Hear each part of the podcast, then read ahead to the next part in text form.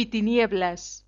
Cuestiones varias de espiritualidad católica por el padre José María Iraburu.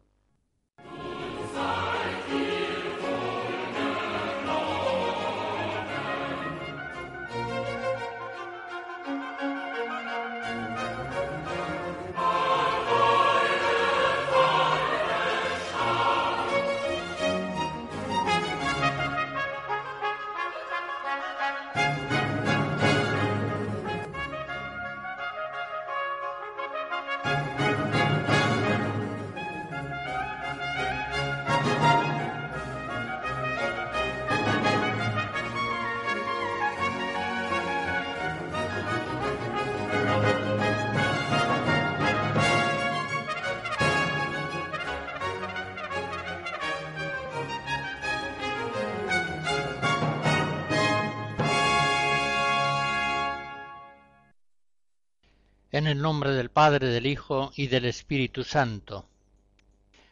Considerando en un desarrollo histórico la realización de la perfección evangélica en el mundo secular, hemos llegado en las últimas conferencias a los siglos IV y V, comienzos también del VI.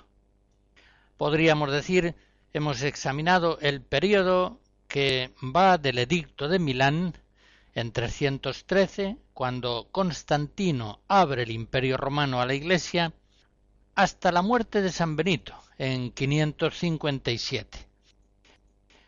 En este tiempo se produce una primera cristianización del mundo grecorromano en su conjunto, y al mismo tiempo se produce, claro está, una erradicación progresiva del antiguo paganismo, cambian profundamente en este tiempo la mentalidad, las costumbres, las instituciones del imperio. Y este cambio, en cierto modo, se ve acelerado por la caída del imperio romano en el siglo V.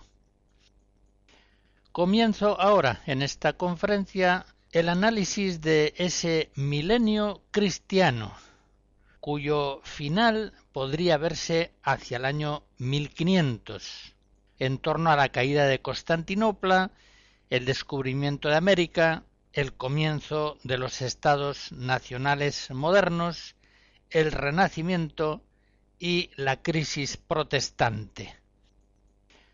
Ya comprendo que ese milenio cristiano tiene unos límites temporales un tanto arbitrarios, pero lo consideraré iniciado más o menos hacia el año 500 y terminado solo hasta cierto punto hacia el año 1500. Es un tiempo que podríamos llamar de cristiandad y que no pocos autores denominan también Edad Media, aunque hay otros que delimitan este término a unos pocos siglos.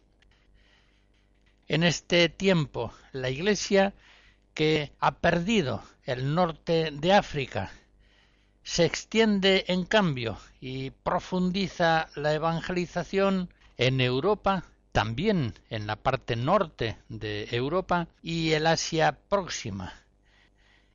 En estos siglos se va formando una trama de miles de monasterios por todas partes y que constituirán el alma de la cristiandad medieval. Este milenio de cristiandad en su totalidad, la Edad Media, por su teocentrismo y más aún a causa de su abierta confesionalidad cristiana, es una época muy especialmente falsificada en la consideración general moderna.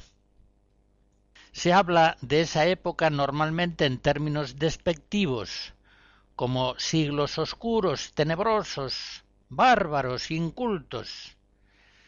Algo así como si la civilización propiamente se hubiera iniciado en los siglos de la Ilustración y del liberalismo, es decir, en los siglos XVIII y XIX.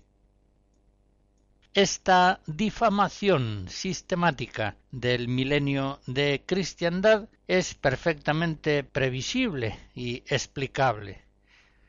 El impulso decisivo de la modernidad precisamente consiste en la construcción de un mundo no fundamentado en Dios, y menos aún en Cristo y en su Iglesia, sino fundamentado exclusivamente en el hombre. Esa actitud, por supuesto, impugna directamente el precedente régimen secular de la cristiandad. Por tanto, puede decirse que la opción moderna exige que el milenio cristiano sea ignorado, o mejor aún, calumniado, caricaturizado y falseado. Se comprende perfectamente. Lo que no se comprende también es que a veces los mismos cristianos se hagan cómplices de ese intento, como hoy sucede tantas veces en creyentes que tienen de la Edad Media una idea completamente falsificada por perspectivas de la historia más o menos marcadas por la visión marxista o por la visión liberal. Pues bien, antes de entrar a considerar el desarrollo de la perfección evangélica en estos siglos de cristiandad, haré un intento forzosamente breve de recuperar la verdad histórica de aquellos siglos de cristiandad. Es un tiempo en el que se reconoce socialmente a Jesucristo como el Señor de todo, de ahí ese nombre tan expresivo Pantocrator, Señor de todo. Esas imágenes majestuosas de Jesucristo Pantocrator que bellamente presiden los pórticos de tantas catedrales. En esos siglos es convicción común que Cristo Salvador debe reinar sobre todas las cosas de la Iglesia y del mundo. Por tanto, ninguna doctrina, ley o costumbre puede afirmarse socialmente si contraría el Evangelio, si va en contra de Jesucristo, el Rey del universo. La condición unitaria característica de este periodo de cristiandad tiene ahí su origen, tiene su origen en Cristo, el Señor de todos. Apreciamos en esta época de cristiandad que la unidad entre alma y cuerpo, naturaleza y gracia, orden natural y sobrenatural, lo profano y lo sagrado, el Estado y la Iglesia, la filosofía y la teología, la vida temporal y la vida eterna, los laicos y los monjes, es una unidad armoniosa que viene a formar una cultura general, un marco universal de vida para la sociedad y los individuos. Es un tiempo en que se alzan las sumas teológicas a las mayores alturas filosóficas, teológicas y espirituales. Y también es un tiempo en el que se alzan hasta alturas increíbles, llenas de fuerza y de armonía, las formidables catedrales, esos edificios que, curiosamente, a pesar de haber sido construidos hace casi mil años, en tiempos, como dicen, oscuros, semibárbaros, son hoy los edificios más admirados y visitados en las ciudades modernas es también la primacía de Cristo el Señor sobre el mundo lo que causa la armonía del arte, que a un tiempo es grandioso en la arquitectura y extremadamente refinado en las demás artes, como en las artesanías manuales populares, en la poesía, en la pintura, en la escultura, en la música, concretamente en la música religiosa gregoriana. Y esa misma primacía de Cristo es la que explica la relativa paz entre los príncipes cristianos.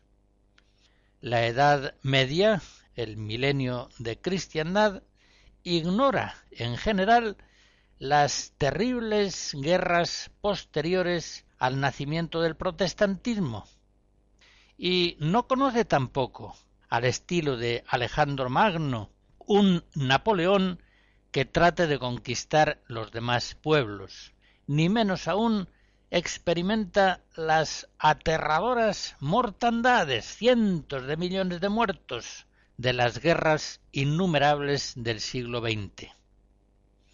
El milenio de la cristiandad se caracteriza por una relativa paz estable entre las naciones, al menos si comparamos aquella época con la contraposición posterior entre las naciones y con las innumerables guerras atroces habidas hasta nuestro tiempo.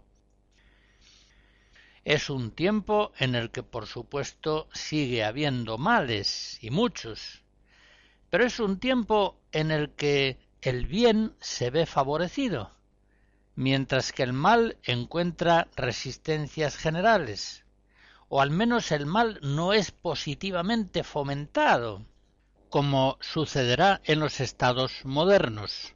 Lo estamos viendo actualmente. De hecho, es un milenio en el que se reducen muy considerablemente los grandes males del paganismo antiguo, como el aborto o el suicidio, el concubinato, la poligamia o el divorcio, las guerras de conquista o los espectáculos brutales, indecentes, degradantes, como aquellos del circo en el que los hombres se enfrentaban con las fieras. En el milenio cristiano y este es otro dato de gran importancia, por vez primera en la historia de los pueblos desaparece progresivamente la esclavitud. Este es un dato cierto. La esclavitud solamente reaparecerá en el Renacimiento poco a poco y se multiplicará ya sin vergüenza cuando se llegue a los tiempos de la Ilustración. Debemos conocer con exactitud que cuatro quintas partes, por ejemplo, del total de esclavos africanos llevados al Nuevo Mundo, a América, cuatro quintas partes fueron transportados en siglo y medio, entre 1700 y mediados del siglo XIX. La peste de la esclavitud que había desaparecido progresivamente a lo largo del milenio de cristiandad, reaparece con fuerza a partir de 1700, impulsada muchas veces por ministros masones en los tiempos de la Ilustración y del liberalismo. Hacia 1600, Claudio Monteverdi compone las vísperas a la Bienaventurada Virgen María, de las cuales escucharemos algunos fragmentos.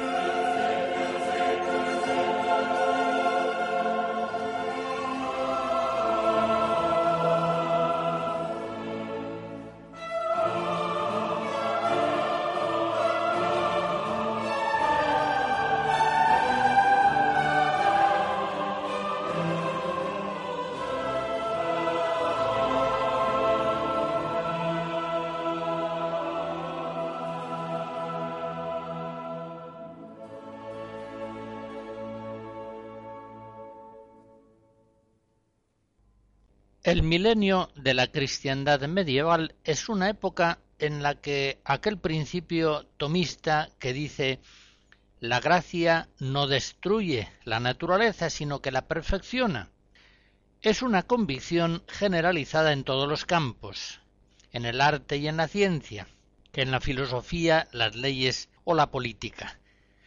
No siempre, claro está, obran los hombres según la gracia divina, pero sí se da una convicción común de que cuanto mayor sea el influjo del Evangelio, es decir, de la fe, todas las realidades del mundo visible se verán acrecentadas en verdad y en belleza, en paz, justicia y prosperidad. Por eso, a pesar de todas sus miserias, esta época puede llamarse cristiandad por la universal primacía del principio cristiano. Esta afirmación se atreve León XIII a hacerla explícitamente en su encíclica Immortale Dei de 1885, donde dice Hubo un tiempo en que la filosofía del Evangelio gobernaba los estados. Entonces aquella energía propia de la sabiduría cristiana, aquella su virtud divina, había compenetrado las leyes, las instituciones, las costumbres de los pueblos, había impregnado todas las clases y relaciones de la sociedad. La religión fundada por Jesucristo colocada firmemente sobre el grado de honor y de altura que le corresponde, florecía en todas partes, secundada por el agrado y la adhesión de los príncipes y por la tutelar y legítima deferencia de los magistrados. Y el sacerdocio y el imperio, concordes entre sí, departían con felicidad en amigable consorcio de voluntades e intentos. Organizada de este modo la sociedad civil, produjo bienes superiores a toda esperanza.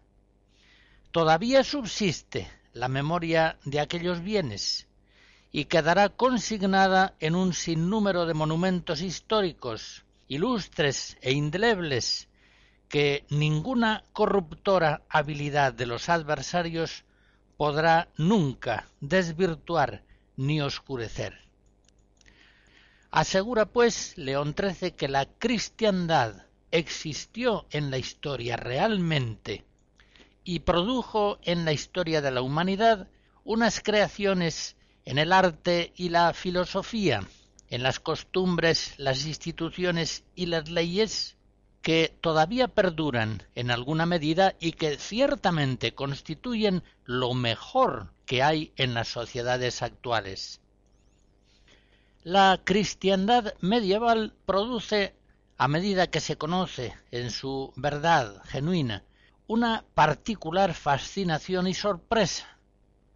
Se halla una y otra vez en los pueblos cristianos, por una parte, un ímpetu juvenil, no siempre moderado, pero sí lleno siempre de audaz creatividad y por otra parte se aprecia en aquellos siglos de cristiandad medieval un sentido tradicional que asegura a los distintos desarrollos una construcción ordenada y armoniosa.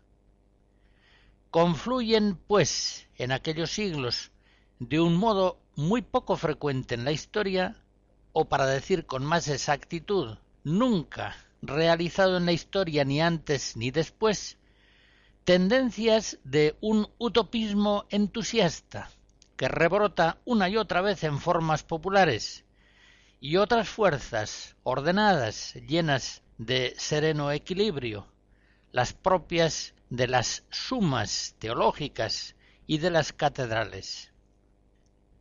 El ímpetu entusiasta medieval tiene, por ejemplo, una muestra fehaciente en el idealismo de la caballería cristiana, cuyos modelos no afectan solamente a los nobles, sino también al pueblo. Lo hemos de ver más adelante. Todavía, por otra parte, no se han formado las naciones cerradas en sí mismas. No se han alzado todavía los monarcas absolutos, ni los ministros poderosísimos, uniformizadores de la vida social en fuertes estados. En la Edad Media, de hecho, los príncipes cristianos no pueden nada sin los nobles, ni los nobles pueden nada sin el consentimiento de sus vasallos. Y es que todavía tiene una gran vigencia el principio cristiano de subsidiariedad. El tejido social orgánico, los grupos naturales intermedios, la familia y el gremio, el municipio y la región, son los que configuran la realidad social y cultural. Todavía en esos siglos cuentan mucho las relaciones personales, la costumbre, el compromiso verbal, los impuestos pactados, lo mismo que el vínculo que une al vasallo con su señor local. Otro dato muy atractivo y que hace contraste fuerte con el tiempo actual, un tiempo que se caracteriza por eliminar las diversidades locales, incluso por ejemplo las vestimentarias, un tiempo que viste con pantalones vaqueros a la mayor parte de la humanidad. Pues bien, como digo, a diferencia de esta globalización uniformizadora propia de los tiempos actuales, la Edad Media tiende a dar forma sensible a todas las realidades espirituales. Por eso el mundo medieval se nos manifiesta sumamente variado, con una muy elocuente diferenciación de formas según las naciones, los pueblos, las regiones, los gremios, las familias, el estado de soltería o de matrimonio, las fiestas y los lutos, todo está expresado en formas claras, bellas, coloristas, en una diversidad innumerable. El mundo medieval produce siempre formas expresivas, comunitariamente entendidas, de todo un conjunto de valores espirituales de inspiración cristiana, costumbres e instituciones, gremios, precedencias y modos tradicionales, órdenes y estados, variedad de vestidos, de formas, de colores significativos, estandartes, escudos y emblemas, saludos y formas de cortesía, fiestas y funerales, adornos, muchos adornos en objetos, en armas, en herramientas y edificios, liturgias solemnes, torres del homenaje, juramentos populares, danzas y torneos, juegos y fueros de derecho local. El milenio cristiano forma, pues, un mundo extraordinariamente variado y elocuente, en el que las cosas y actividades, el bien y el mal, el premio y el castigo hablan al pueblo de un modo inteligible. En este sentido, la Edad Media ha de considerarse una época muy culta, acentuadamente estética, que cultiva con esmero todas las formas. Y hemos de advertir que la inspiración del arte medieval, el arte que conduce hacia la plenitud del Renacimiento, es creativa y diversa, heterogénea y sorprendente. Será sólo más tarde, en los tiempos modernos del neoclasicismo, cuando se endurezcan los cánones estéticos, siguiendo las normas del arte clásico grecorromano. Y será entonces, en el tiempo moderno, cuando venga a considerarse bárbaro el arte medieval, el arte de las catedrales románicas o góticas, que a veces incluso llegan a ser derruidas o sustituidas por correctos diseños neoclásicos, es decir, por imitaciones serviles del arte antiguo. Y es que estos modernos no entienden el arte medieval. Este es, pues, dibujado en pocas palabras, el marco de la cristiandad medieval en el que se desarrolla el reino de Dios y se van perfilando más y más, también teológicamente, las diversas espiritualidades de los laicos, de los sacerdotes y de los religiosos.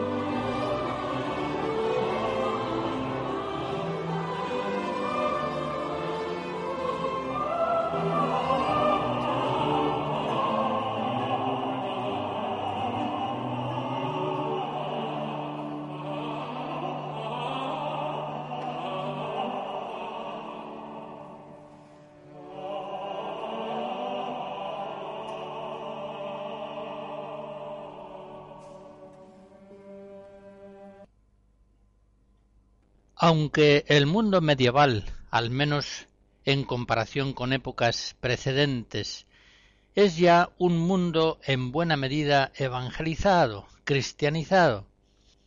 Sin embargo, los cristianos siguen estimando que el abandono del mundo secular facilita en gran medida la perfección cristiana. Y así, en cientos y miles de monasterios son muchos los cristianos que en esos siglos dejan el mundo para seguir más libremente a Jesucristo. Muchos otros también dejan el mundo, aunque sea temporalmente, por medio de las peregrinaciones, que a veces duraban años, o cumpliendo un voto de cruzada, que en ocasiones les mantenía separados durante años de su mundo familiar secular habitual. Es una época en que los santos y los autores espirituales insisten bastante en su predicación en el tema de el menosprecio del mundo. Un menosprecio que está siempre relacionado con un, digamos, sobreaprecio de los bienes futuros celestiales.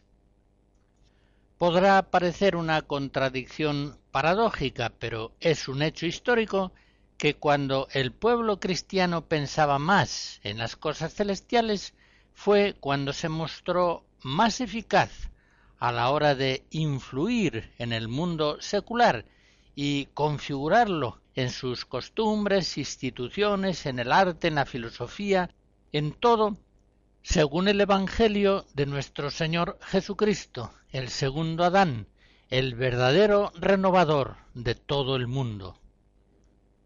El pueblo cristiano medieval, integrado por sacerdotes, laicos, religiosos, configuró efectivamente el mundo secular en todos sus aspectos, y se trataba precisamente, y aquí está lo paradójico, de un pueblo que vivía con especial intensidad la orientación cristiana hacia la vida eterna, hacia los bienes celestiales, aquella actitud que San Pablo enseña y exhorta en Colosenses 3, cuando dice, si fuisteis resucitados con Cristo, buscad las cosas de arriba, donde está Cristo sentado a la derecha de Dios. Pensad en las cosas de arriba, no en las de la tierra. La espiritualidad cristiana medieval sigue, por tanto, vinculando separación del mundo, aunque no siempre sea física, y perfección cristiana. Es un tiempo en el que se produce una cierta evolución en la clásica vivencia del menosprecio del mundo, contemptus mundi. El mundo está ya en buena parte sujeto a Cristo, y por eso la Edad Media capta con una mayor facilidad en la fe cristiana la bondad del mundo creado. Recordemos, por ejemplo, a San Francisco de Asís, que al mismo tiempo tanto ama a las criaturas y tan extremadamente se priva de ellas según la pobreza evangélica. En los siglos primeros, en una época más pagana y tormentosa, en la cual la Iglesia ha de navegar por el mar de un mundo hostil, un San Agustín, por ejemplo, como tantos otros maestros católicos, por supuesto, afirma también frente a los maniqueos la bondad ontológica de las criaturas. Eso es cierto, indudable. Pero la tonalidad afectiva de los escritos agustinianos, concretamente aquellos que van contra los pelagianos y semipelagianos, carece en la consideración del mundo creado de la gozosa serenidad medieval de un Santo Tomás. Cuando el doctor angélico Santo Tomás afirma, por ejemplo, en la Suma Teológica que lo más natural al hombre es amar el bien, o cuando defiende la capacidad que la razón tiene para conocer la verdad, lo está haciendo con un tono sereno, podríamos decir, con un tono medieval, que no hallamos, al menos en la misma medida, en el Crisóstomo o en Agustín. Pues bien, como digo, en la Edad Media, en el milenio de cristiandad, sigue el pueblo cristiano vinculando la perfección cristiana evangélica y una cierta separación del mundo. Si no es física, por lo menos espiritual. Tener el mundo como si no se tuviese. Por eso podríamos decir que, sobre todo en los siglos XI, XII y XIII, el camino de la perfección evangélica es el camino de la pobreza. Es precisamente en la pobreza evangélica donde se encuentra la puerta que abre el camino a toda la perfección cristiana. Por esta dirección vemos que avanzan muy numerosos movimientos laicales de la época, pero también, como enseguida veremos, nuevas órdenes religiosas, entre las cuales se distinguen sobre todo las órdenes mendicantes, franciscanos y dominicos. Es en estos siglos cuando la teología de la pobreza, precisamente con ocasión de las controversias ocasionadas con el nacimiento de los frailes mendicantes, va a llegar a su plena madurez. La vida mendicante como forma de vida de perfección es diferente de la vida monástica. La vida monástica es quieta, estable, separada del mundo y está apoyada normalmente en la propiedad de la tierra, por eso la vida mendicante religiosa suscita en un comienzo impugnaciones muy duras, semejantes a las impugnaciones surgidas en su día cuando nace el monacato primitivo. Algunos clérigos, algunos profesores de teología protestan al ver que las ciudades se van llenando de nuevos religiosos, diferentes a los monjes que permanecen claustrados en sus monasterios, unos religiosos nuevos que son muy bien acogidos por el pueblo y que tienen normalmente licencias pontificias o de los obispos para cuidar de las almas y para predicar es decir, que tienen cura animarum y licencia docendi. No pocos clérigos seculares que no aceptan de buena gana este nuevo modelo de presencia religiosa en el mundo, tipificada sobre todo, como he dicho, por franciscanos y dominicos, impugnan la pobreza en su forma mendicante de un modo muy fuerte. Por ejemplo, Gerardo de Abbeville, profesor de París en la Sorbona.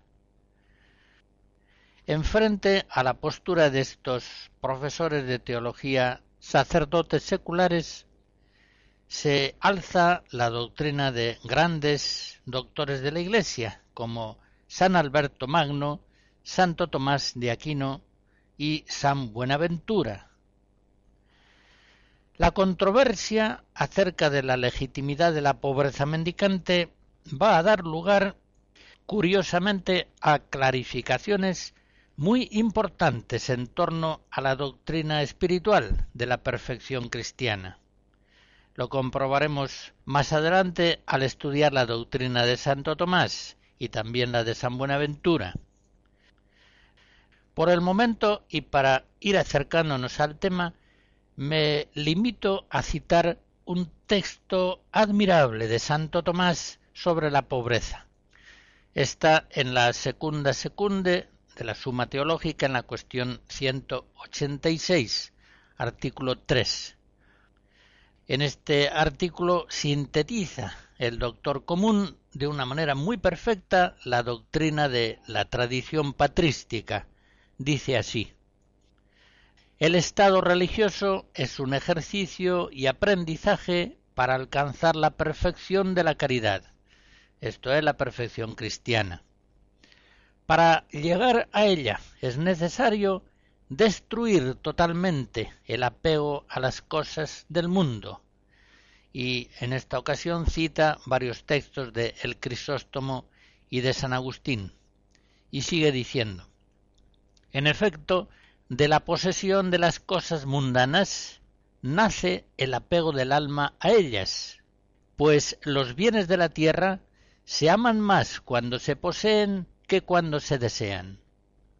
Por eso, la pobreza voluntaria es el primer fundamento para adquirir la perfección de la caridad, de modo que se viva sin poseer nada, según aquello que dice el Señor, si quieres ser perfecto, ve, vende cuanto tienes, dalo a los pobres, ven y sígueme. En cambio, hay que decir que la posesión de las riquezas de suyo dificulta la perfección de la caridad, principalmente porque ellas arrastran el afecto y lo distraen. Es lo que se lee en San Mateo. Los cuidados del siglo y la seducción de las riquezas ahogan la palabra de Dios. Por tanto, es difícil conservar la caridad en medio de las riquezas. Por eso dijo el Señor que difícilmente entrará el rico en el reino de los cielos. Y estas palabras de Jesús ciertamente han de entenderse de aquel que simplemente posee riquezas, pues de aquel que pone su afecto en las riquezas, de ese dice el Señor que es imposible, cuando añade más fácil es a un camello entrar por el ojo de una aguja que a un rico entrar en el reino de los cielos. Hasta aquí el texto de Santo Tomás. Con lo que voy diciendo comprobamos que en el milenio cristiano medieval y especialmente en los siglos XI, XII, XIII, la doctrina espiritual de la perfección cristiana está muy vinculada a la espiritualidad de la pobreza evangélica. Si quieres ser perfecto, déjalo todo y sígueme.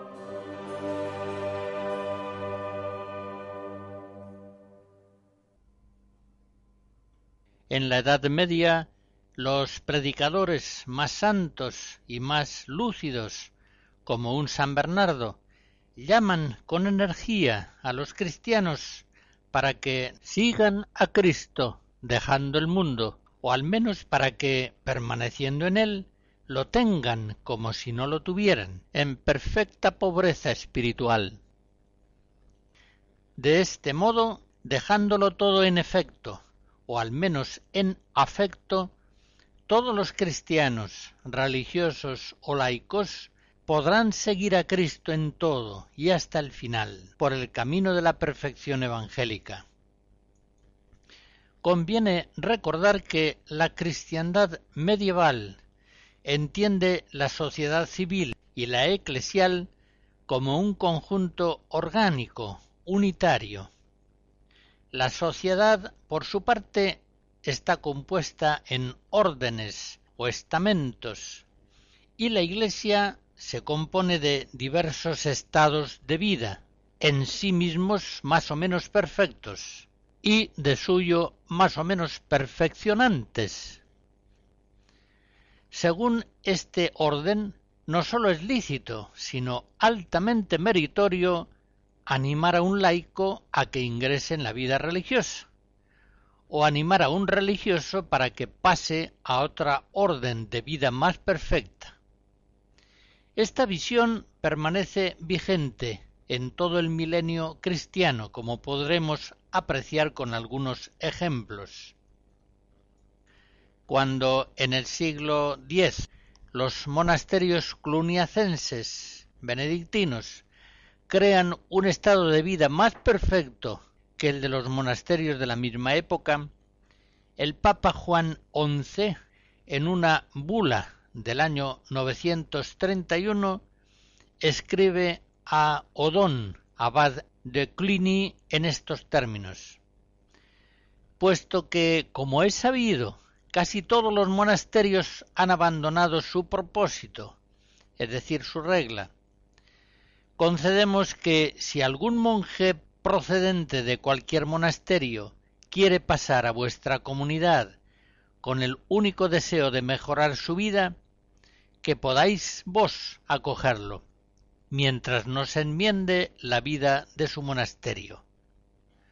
En esta bula el Papa, como pueden ustedes apreciar, habla y actúa con toda claridad, reconociendo que la mayor parte de los monasterios se han ido alejando más o menos de la perfección de su regla original, y por eso autoriza el paso de lo menos perfecto a lo más perfecto, autoriza a abandonar el propio monasterio para entrar en alguno de los monasterios de Cluny. Más tarde, al paso de los siglos, a fines del siglo XI concretamente, son los monasterios de Cluny los que van decayendo, al menos en ciertas regiones, y surgen otras órdenes monásticas como la camáldula la cartuja o el cister, que es una forma benedictina monástica reformada. Estas nuevas comunidades monásticas dejan el mundo con mayor energía que los monjes de Cluny. Incluso en el arte, la sobriedad, por ejemplo, cisterciense, va imponiéndose sobre el románico cluniacense, que es más mundano. Pues bien, en ese tiempo San Bernardo hace propaganda, una propaganda arrolladora de la vocación monástica y concretamente de la vocación cisterciense, y atrae consigo, arrastra consigo a docenas de laicos. Ya a los veintiún años forma en su casa paterna de Chatillon una comunidad de más de treinta jóvenes, entre familiares y amigos, varios de ellos casados, y no pocos de ellos pertenecientes a las primeras familias de Borgoña. En 1115, después de una predicación en Chalons, una multitud de nobles y eruditos, clérigos y laicos le acompañan en su regreso a Claraval, Clairvaux. En 1119, bajo su estímulo, el príncipe Amadeus